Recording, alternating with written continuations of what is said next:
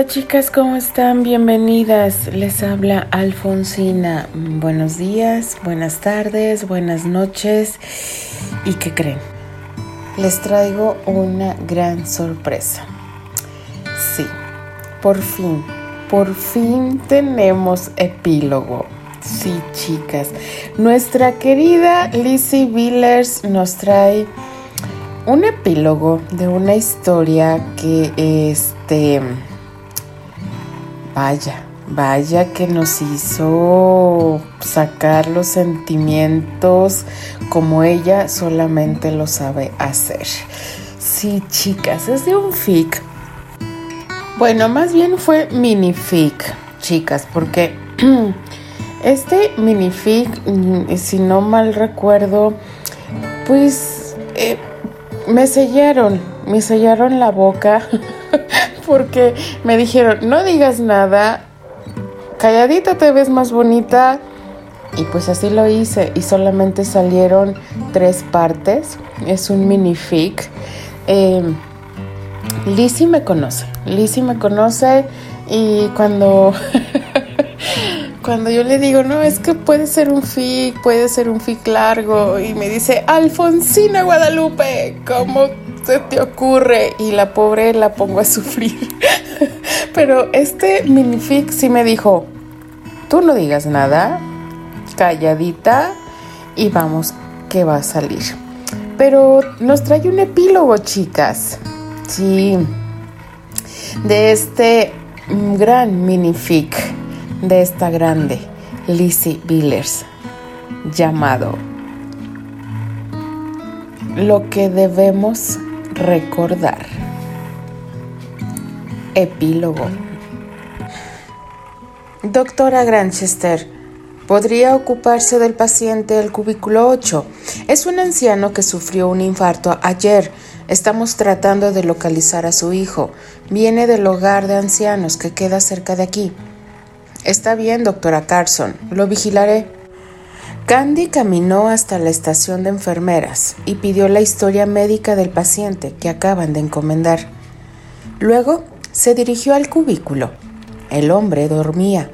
Ella leyó con atención el expediente.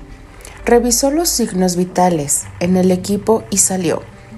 Les pidió a las enfermeras que le avisaran en cuanto el paciente estuviera despierto se dirigió a otro cubículo y así inició el chequeo al resto de los pacientes que tenía a su cargo en la sala de emergencias. Aquel era su primer día de regreso al hospital, luego de ausentarse unos cuantos meses. Había tomado una licencia para cuidar de Terry cuando regresaron de Alemania y luego una licencia por maternidad. Hacía cinco meses había tenido a su tercer hijo, un niño saludable y hermoso, a quien llamaron como a su padre, Terrence.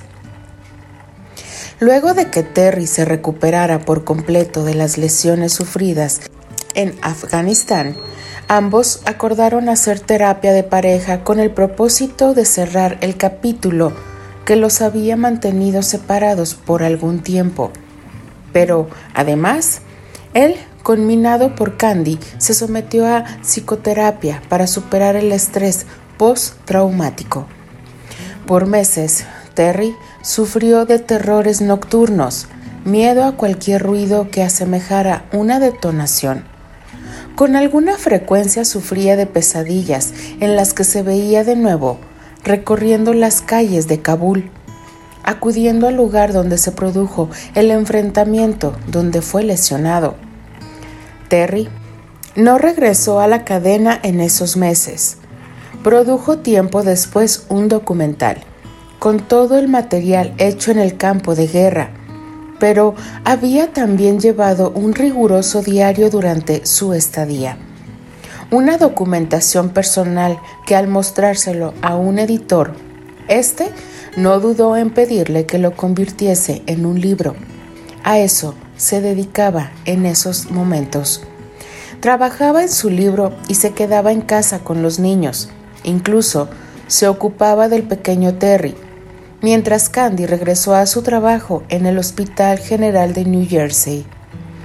Los Granchester contaban con la ayuda de la señora Méndez, una amable y amorosa nana que aliviaba el duro trabajo del hogar.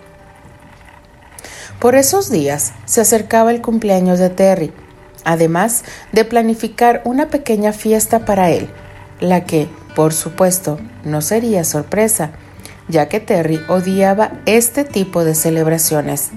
Ella esmeraba para prepararle a su esposo una linda celebración, en la que estarían como invitados sus amigos más íntimos, incluyendo a Eleanor.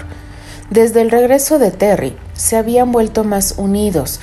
La actriz era una abuela atenta y amorosa con sus nietos y también una madre amorosa. Solo hacía falta que Terry derrumbara sus prejuicios y permitiese que su madre se acercara más a él, olvidar viejos errores y comenzar de nuevo. Su madre había sufrido lo indecible al saberlo herido durante su trabajo como reportero de guerra y fue de gran apoyo para Candy, encargándose de los niños cada que lo necesitaban, brindando además contención emocional en los momentos más duros. Incluso la actriz postergó compromisos y proyectos para mantenerse en Nueva York y así cerca de su hijo y su familia. Retomando su trabajo cuando creyó que ya no la necesitaban cerca, la buena relación que mantenían Candy y Eleanor, una relación casi de madre e hija, también contribuyó para que Terry bajara sus defensas y recompusiera las cosas con su madre. En el hospital, Candy, después de hacer la ronda de la mañana y haber atendido unas cuantas emergencias, se tomaba una hora de descanso para almorzar en el cafetín junto a su amiga Patricia O'Brien. Ambas ocuparon la mesa que siempre ocupaban, un tanto apartadas del resto para poder conversar a gusto y ponerse al corriente. Patty los había ido a visitar tres semanas atrás, así que había suficiente para contar. ¿Cómo está el pequeño Terry? Preguntó Patty apenas se acomodaron en su mesa. Está muy bien, adorable, pero idéntico a su padre, cada día más. Candy le dio un primer gran mordisco a su sándwich. Lo he extrañado durante toda la mañana, sobre todo porque me duelen mis pechos. Deseo llegar pronto a casa para amamantarlo. Dios mío, ¿y sigues teniendo mucho apetito? Se burló Patty. Soy un ser humano que alimenta a otro humano, se defendió Candy. ¿Cómo van los preparativos del cumpleaños de Terry? Bien, Eleanor vendrá, así que creo que será la gran atracción, pero no será precisamente una fiesta, solo vendrán amigos pero aún no encuentro lo que deseo obsequiarle. Sabes que se ha vuelto fanático de los libros antiguos. Va a Nueva York y recorre librerías buscando rarezas y primeras ediciones. Además de LPs, ahora colecciona este tipo de libros y me encantaría sorprenderlo con algo que realmente sea una sorpresa para él. ¿Y en qué has pensado? interrogó Patty. Quisiera encontrar las ediciones antiguas de la revista All Story. Patricia puso cara de interrogante, preguntándose de qué hablaba su amiga. ¿Y puedes explicarme de qué se trata? En esa revista publicaban la historieta de Tarzán de los monos. Tarzán de los monos. Ahora te entiendo menos. Es simple, le encanta Tarzán y ha buscado frenéticamente los primeros ejemplares de la revista. Le gusta tanto que hemos ido al Rialto a ver las antiguas películas, las de Johnny Westmuller, son sus preferidas. Debo confesar que no sé nada de lo que hablas. Candy rió. Aquellas eran las nuevas manías de Terry que ahora pasaba muchas horas concentrado en la escritura y en la lectura, exactamente como fue en los años en que se conocieron en la universidad. De algún modo volvió a ser el Terry del que ella se enamoró. El almuerzo y la reunión de amigas terminó más rápido de lo que ellas esperaban. Patricia fue llamada por el altavoz del hospital. Candy se apresuró a terminar su sándwich y volver al trabajo. Cuando lo hizo fue directamente al cubículo del paciente que le habían encargado tanto. Pidió la ficha y volvió a leer el historial médico. El hombre se llamaba Graham Starford. Candy lo encontró despierto, lo saludó con amabilidad y se presentó. Le dijo que le examinaría y comenzó a hacerlo. Señor Graham, trataré de sentarlo y debe decirme cómo se siente. Candy hizo la maniobra. No le costó mucho. El hombre era alto, pero su cuerpo estaba lánguido. Lo sostuvo por ambos brazos. Ahora, dígame, ¿cómo se siente? Como si una bomba fuera a estallar en mi cabeza, cariño, le respondió el buen hombre. Bien, vuelva a acostarse, lo ayudaré. Es usted una linda doctora. Granchester, le recordó Candy con una sonrisa. No coqueteo con mis pacientes, señor Stanford. Más bien dígame su hija llegará pronto. Necesitamos ponernos en contacto con su familia, señor Stanford.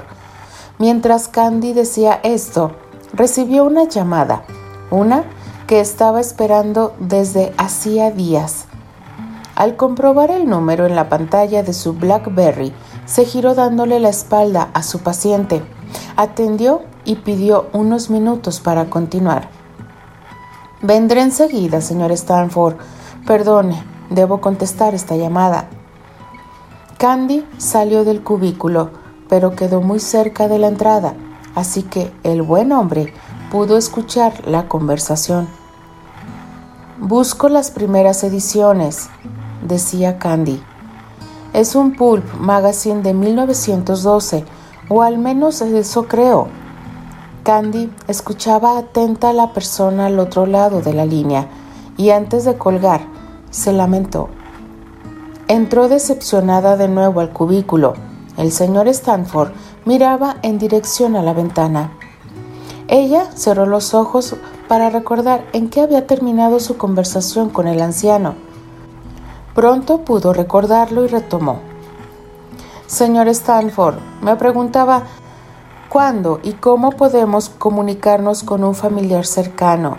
Entiendo que su hija es su contacto de emergencia pero no hemos podido localizarla. Lo siento, doctora, pero no tengo otro número de mi hija. Si ella no ha respondido su llamado, se debe a una razón, y es que aún no perdona. ¿De qué habla, señor? Sería una larga historia, y me temo que usted debe tener más pacientes aquí. Candy, conmovida, se acercó al hombre. No era la primera vez que veía un caso similar.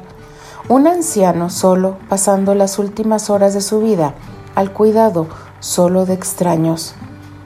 Ella debía entonces explicarle que su estado era delicado y que su pronóstico no era bueno. Podía estar viviendo sus últimos días, quizás horas de su vida. Su estado era frágil y delicado. Pero las malas noticias no amainaron el buen humor del anciano. Incluso se atrevió a contarle un chistecito y ambos rieron. Con la dulzura que la caracterizaba y con voz compasiva, Candy le explicó al paciente su situación. El hospital se encargaría de brindarle los mejores cuidados paliativos y ella se aseguraría de que él estuviese lo más cómodo posible en adelante. Cuando se despedía del señor Stanford, Candy recibió otra llamada. Era Terry. Su rostro se iluminó cuando sacó su móvil del bolsillo de la bata y vio que era él. Nuevamente se excusó con su paciente y salió del cubículo para contestar. Hola, mi amor, dijo Terry al otro lado de la línea. Hola, cielo, ¿cómo están? Estamos bien, extrañándote, le aseguró Terry. Yo también los extraño a ustedes, sobre todo al pequeño Terry.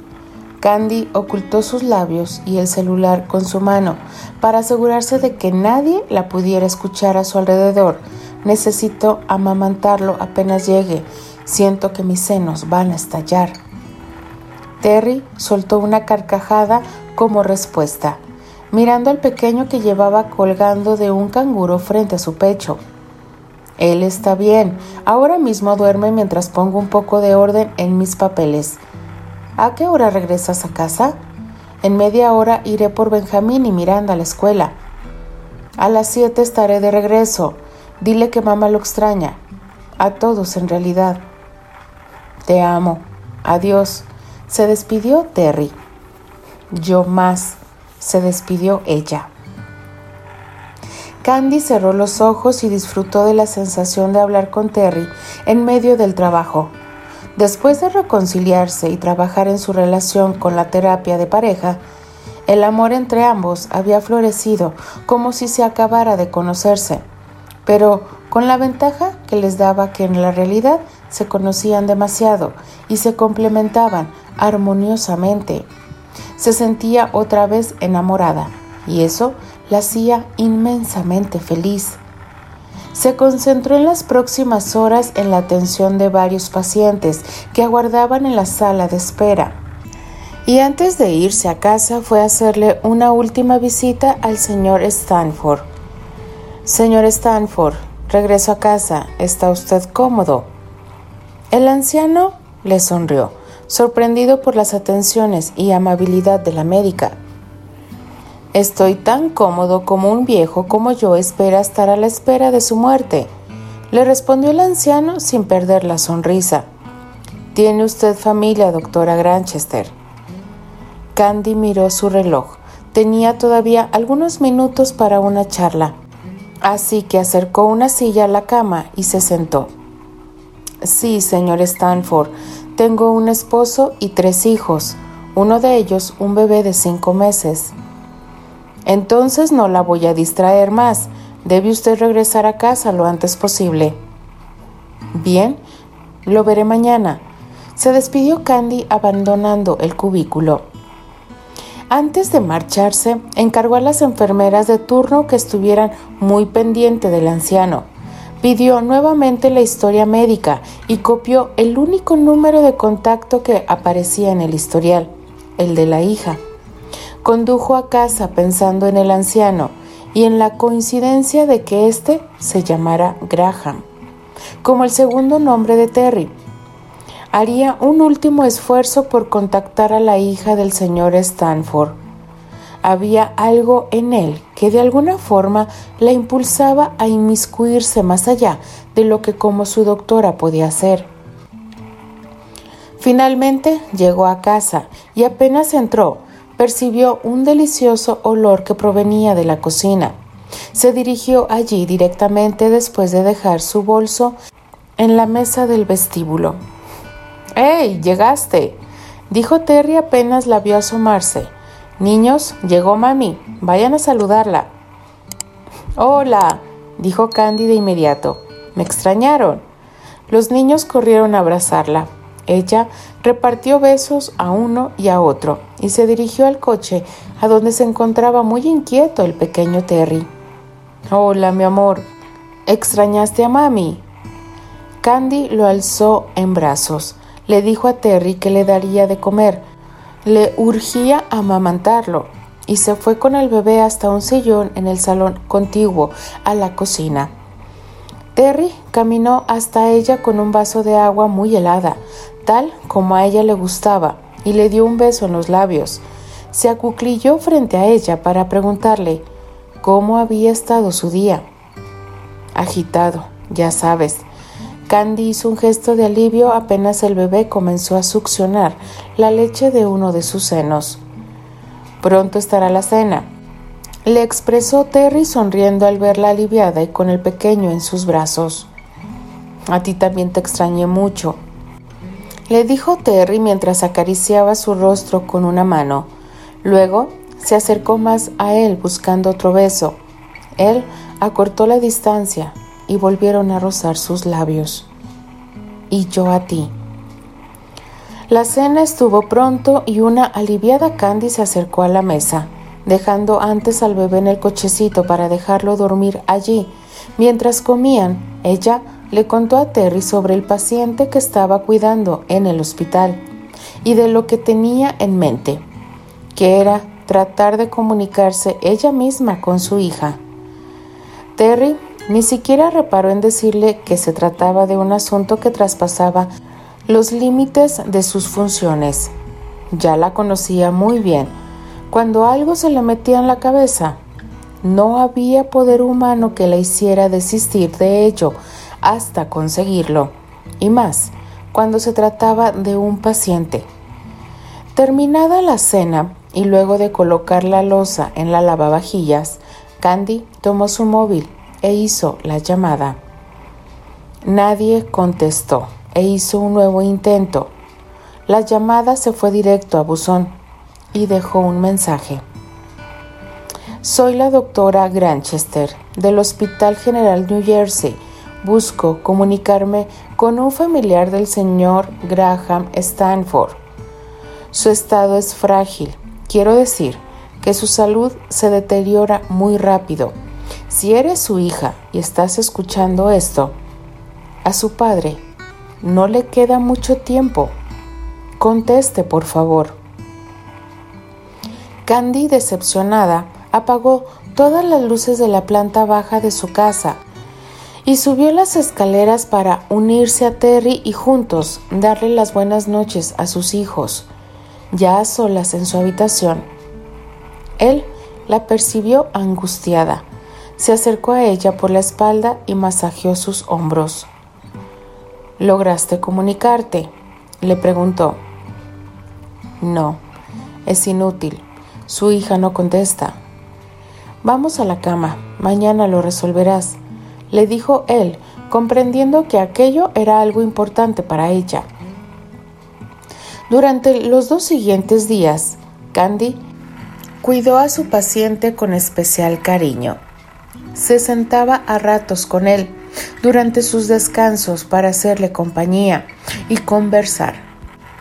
Le habló de Terry y sus hijos y de cómo casi se acababa su matrimonio, casi dos años antes. A veces solo se quedaba en la habitación cuando el señor Stanford dormía, mientras seguía haciendo indagaciones sobre la revista antigua que quería regalarle a Terry. ¿Qué busca con tanta insistencia? le preguntó el anciano. Está despierto, dijo una sorprendida Candy. Es una tontería. Cuénteme y le diré realmente si es tan tonto. Busco un regalo especial para mi esposo. De un tiempo para acá se ha dedicado a coleccionar libros y algo que él llama rarezas, cosas no muy comunes además de que siempre ha coleccionado discos antiguos. De pronto se ha obsesionado con una historieta. Se reirá cuando se lo diga. A ver, dígame. Tarzán. El hombre sonrió, no una tímida sonrisa, sino una gran sonrisa. Está coleccionando las viejas revistas donde se publicaba la historieta y yo me he empeñado en conseguir las primeras ediciones para obsequiarle el día de su cumpleaños, que será en apenas tres días, pero me ha sido imposible conseguir un ejemplar en buenas condiciones y a un precio razonable. ¿Me permite que le cuente una historia? ¿Una historia? Sí, una historia de amor, me temo. Dígame. ¿Cree que podamos reencarnar en nuevas personas a través del tiempo para corregir los errores del pasado? Soy una mujer de ciencia, señor Stanford, pero creo en el amor. Aún así, le contaré. Candy miró el reloj. Tenía tiempo para escuchar. Recuerdo haber visto una de esas revistas en casa. A mi padre también le gustaba coleccionarlas como su esposo sentía cierta afición por Tarzán, pero creo que debo ir mucho más atrás. Cuando mi padre llegó a Nueva York y se convirtió en actor de Broadway, en 1914. Candy abrió mucho los ojos. Siempre escuchaba con admiración a su suegra hablar de las viejas estrellas de Broadway. El anciano continuó. Mi padre tomó un barco en Inglaterra siendo muy joven.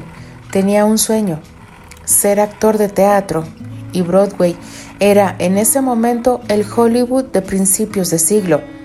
Si lo lograbas allí, serías una estrella brillando en el universo de la actuación. Fue en la compañía de teatro donde trabajaba que conoció a mi madre, que también era actriz. Una joven de cabellos rubios y grandes ojos azules como el cielo. Durante un ensayo, una de las luces se desprendieron del techo. Esa chica, que era mi madre en un acto de valentía, se abalanzó sobre mi padre para evitar que las luces cayeran sobre él y le salvó la vida. Pero ella fue duramente impactada en una de sus piernas y debió ser amputada. Fue un hecho devastador para ambos. El joven actor le prometió a mi madre cuidarla por el resto de su vida, y fue así como se casaron. Pero después de ese accidente la salud de ella se volvió frágil y muy delicada. Murió cuando yo tenía 10 años. Candy escuchaba conmovida. Aquel relato era estremecedor. El señor Stanford hizo una pequeña pausa y continuó. Cuando tenía unos 20 años volvimos por un tiempo a Inglaterra y luego regresamos a Nueva York. Revisando algunos de los recuerdos de mi padre, hallamos unas cartas que estaban dirigidas a él, pero no eran de mi madre, eran de una chica de Chicago. Aquellas eran las más dulces cartas de amor que jamás he podido leer. Mi padre y esa muchacha estaban profundamente enamorados. Se habían conocido en el colegio, en Londres. Por alguna razón mi padre se vio obligado a abandonar el colegio y decidió venir a Nueva York para cumplir su sueño de ser actor, dejando a la muchacha en Londres. Tiempo después, la chica que también había regresado a Estados Unidos se volvieron a encontrar en Chicago y tuvieron una relación por correspondencia. Fue parte de esa correspondencia la que hallamos entre las pertenencias de mi madre. Habían pasado más de 20 años y él desconocía de la existencia de esas hermosas cartas. Mi madre las había ocultado por una razón. Era a esa chica a quien en verdad él amaba y ambos se sacrificaron por mi madre, separándose para que él pudiera quedarse con ella hasta su muerte. Y él no intentó recuperarla. Después de la muerte de mi madre, mi padre se dedicó a criarme como pudo. Seguía trabajando en el teatro, siempre estaba de gira, solo se concentró en trabajar y trabajar. Cuando finalmente supo nuevamente sobre ella, ya estaba casada con un buen hombre en Chicago y era feliz. Ella rehizo su vida, como él intentó recomponer la suya. Él, sin embargo, no la olvidó y atesoraba sus cartas y otras cosas que se le recordaban. Por eso coleccionaba las historietas de Tarzán. Había algo de esa historia que se la recordaba. Nunca llegó a contármelo, Pienso que ocultaba sus verdaderos sentimientos por esa chica para no herirme, pero yo pude ver el dolor en sus ojos cuando hallamos esas cartas. Él fue un padre maravilloso. No lo entendí hasta que yo mismo fui un hombre. También fue un buen esposo, pero sé que su último pensamiento antes de morir no fue para mi madre sino para esa muchacha. Candy estaba profundamente impactada por la historia, afectada hasta las lágrimas. Podía quedarse allí y hacerle cientos de preguntas a su paciente, pero recordó que podía agotar sus fuerzas, las pocas que aún conservaba el anciano Creo que debe descansar, señor Stanford. No era aquella una recomendación. Candy se lo ordenaba como su doctora. Relatarle aquella historia tan personal e íntima a Candy había sido de alguna forma un alivio para Graham Stanford, un reconocimiento a los sentimientos de su padre, a su rectitud y sentido del honor. Así lo percibió ella, aunque no dejaba de inquietarle porque el anciano había tenido ese dulce gesto con ella. Así que solo le hizo una última pregunta. ¿Supo usted algo más de ella? ¿De la mujer de la que su padre estuvo enamorado? No, solo lo que él llegó a saber de ella con los años. Ella se llamaba Candice. Candy se sorprendió aún más. Sus ojos se abrieron como platos y llegó a pensar que aquello era una broma o que el anciano estaba confundido por las altas dosis de medicamentos que recibía. Yo... yo me llamo Candice, señor, apenas balbuceó. Y mientras pronunciaba estas palabras entendió finalmente por qué él le preguntaba si creía en otras vidas y las correcciones del destino a través de ellas. Se sintió de pronto como una protagonista de las historias narradas por Brian Weiss. Podía ser posible. Ella era y su relación con Terry una corrección en el tiempo y el espacio de un amor imposible del pasado. Candy salió de la habitación para dejarlo descansar. Tuvo el impulso de llamar en ese momento a Terry. Deseaba escuchar su voz, tenerlo a su lado compartir su amor, no haber sufrido los avatares de un destino despiadado que los separara amándose como se amaban. Marcó el móvil de Terry. Él atendió la llamada casi de inmediato. Amor, hola. Hola, mi amor, dijo Terry al otro lado de la línea. Llamé para saber cómo va todo en casa, le explicó Candy. Estamos bien. Iré por Benjamín y Miranda en unos minutos. Terry duerme. ¿Y tú? ¿Cómo estás? ¿Qué tal tu día? Ya sabes, nunca es un día aburrido. Hizo silencio unos segundos. Bien, debo colgar. Tengo pacientes que derivar y aún me quedan algunas horas aquí. Terry, te amo. Y yo a ti, dijo él antes de despedirse. Candy se mantuvo ocupada haciendo las derivaciones, desocupando los cubículos que nuevamente se llenaban de pacientes. Cuando llegó finalmente su hora de salida, regresó a la habitación del señor Stanford. Antes de entrar, una enfermera le informó que el anciano había recibido la visita de su abogado y que su estado había empeorado con el correr de las horas. Candy volvió a llamar a Terry, pero esta vez para informarle que se quedaría más de lo previsto en el hospital, así que no debía esperarla para cenar. Y él tampoco debía esperarlo despierto. Decidió quedarse acompañando al señor Stanford, así que se sentó a su lado, atreviéndose a tomar la mano del anciano para que éste se sintiera acompañado en sus últimas horas. Ella no era una mujer exactamente religiosa, pero se había educado en una escuela católica y sus padres eran fervientes creyentes, así que recordó en ese momento las palabras de una de sus dulces maestras, la señorita Pony, y rezó por su paciente. Su memoria no la traicionó y recordó las oraciones así que elevó su plegaria a Dios por el señor Stanford en esa hora. Se sintió más tranquila. En sola compañía, el hombre murió de forma apacible. Condujo a su casa aún impactada por la historia que el buen hombre le había relatado esa tarde antes de morir. Al llegar a casa, todos dormían. De ser sigilosa fue hasta la cocina tomó un vaso de agua helada y luego se dirigió hasta su habitación. Se dio un baño y entró a la cama. Se aferró al cuerpo de Terry en un abrazo.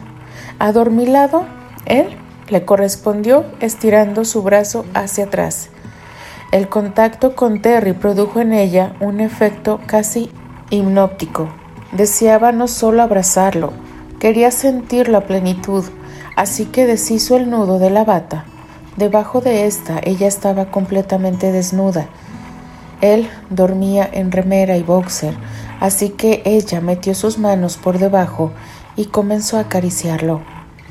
Terry se dio media vuelta, comprendiendo perfectamente las señales que le daba su esposa, y la besó apasionadamente, posicionándose sobre ella. Luego acarició sus senos y bajó por su abdomen, dejando una línea húmeda hasta su sexo. Era lo que ella exactamente deseaba sentir, su boca, su lengua entre sus pliegues, de su intimidad. Se arqueaba de gozo lo apretaba con sus piernas, mientras él se complacía a sí mismo dándole placer. Pero Candy tenía una necesidad irrefrenable de sentirlo de forma absoluta, y antes de llegar al límite, lo atrajo hacia ella y se colocó a horcajadas, estremeciéndose con la deliciosa sensación que producía el roce de sus sexos, y luego él penetrándola suavemente sin prisa, Bésame, le pidió Terry, y ella lo besó con la misma vehemencia con que le hacía el amor. El sábado siguiente, Candy se preparaba desde muy temprano para la celebración del cumpleaños de Terry. Se paseaba de la cocina al jardín, donde había dispuesto de varias mesas, lindamente decoradas para recibir a sus amigos más cercanos y así, como a Charles, el hermano mayor de Terry, y a su madre. Precisamente se hallaba en el jardín cuando alguien llamó a su puerta, un hombre que se identificó como el abogado del señor Graham Stanford. Lo hicieron pasar a la sala, Candy y Terry tomados de la mano, para escucharlo con toda su atención. Antes le entregó a ella un sobre con una carta. Supongo que es usted el señor Granchester. Sí, señor. Para usted tengo este paquete. Se miraron con sorpresa, sin poder entender aún de qué se trataba todo aquello. Creo que podrá entender que esta era la última voluntad del señor Stanford. Cuando se quedaron a solas, Candy leyó la carta en voz alta. Estimada doctora Granchester, una vez hallé una hermosa carta de mi padre en la que se despedía del que quizás fue su único amor. En ella escribía estas palabras. Yo tuve lo que todo el mundo busca y lo que pocos encuentran. Una persona para la cual se nace y se ama para siempre. Pero él perdió a esa persona, una jugada del destino. Todos merecen un tipo de amor como este, que traspasa el tiempo, la distancia, una época y otra, hasta que triunfa y ambas personas forman un círculo perfecto. Hay personas que toman caminos impredecibles y la pérdida forma parte de su viaje terrenal. Aún así, mi padre conoció algo verdaderamente preciado, un amor verdadero hasta la eternidad y más allá. Todo vuelve a su lugar. Gracias por su compañía. Siempre le estaré agradecido. Graham. El paquete que estaba dirigido a Terry contenía una colección de antiguos pulps magazine de principios de siglo y también lo que a simple vista parecía una primera edición de la novela Tarzán de los Monos, publicada en Chicago en 1914. fin. Ay, chicas, eh, me quebré. ah, siempre Lizzie nos, nos hace estas jugadas. Eh, la última parte estuvo muy... Híjole, chicas, me quebré. Perdón, perdón. Eh, es triste eh, llegar al, al, final de tu vida o los que trabajamos en un hospital. Eh, este tipo de, de, situaciones es bastante complicada. Eh, por eso yo le decía a mi querida Lizzie que esto era para un fic, no para un minific, Dios mío. ah, pero bueno, este es el gran epílogo de este maravilloso minific de esta grande Lizzie Villers. Chicas, no me queda más que despedirme. Se despide de ustedes Alfonsina, la chica de los labios rojos, y de parte de las apasionadas. Nos escribimos, nos leemos y nos escuchamos en el siguiente FIC. Adiós.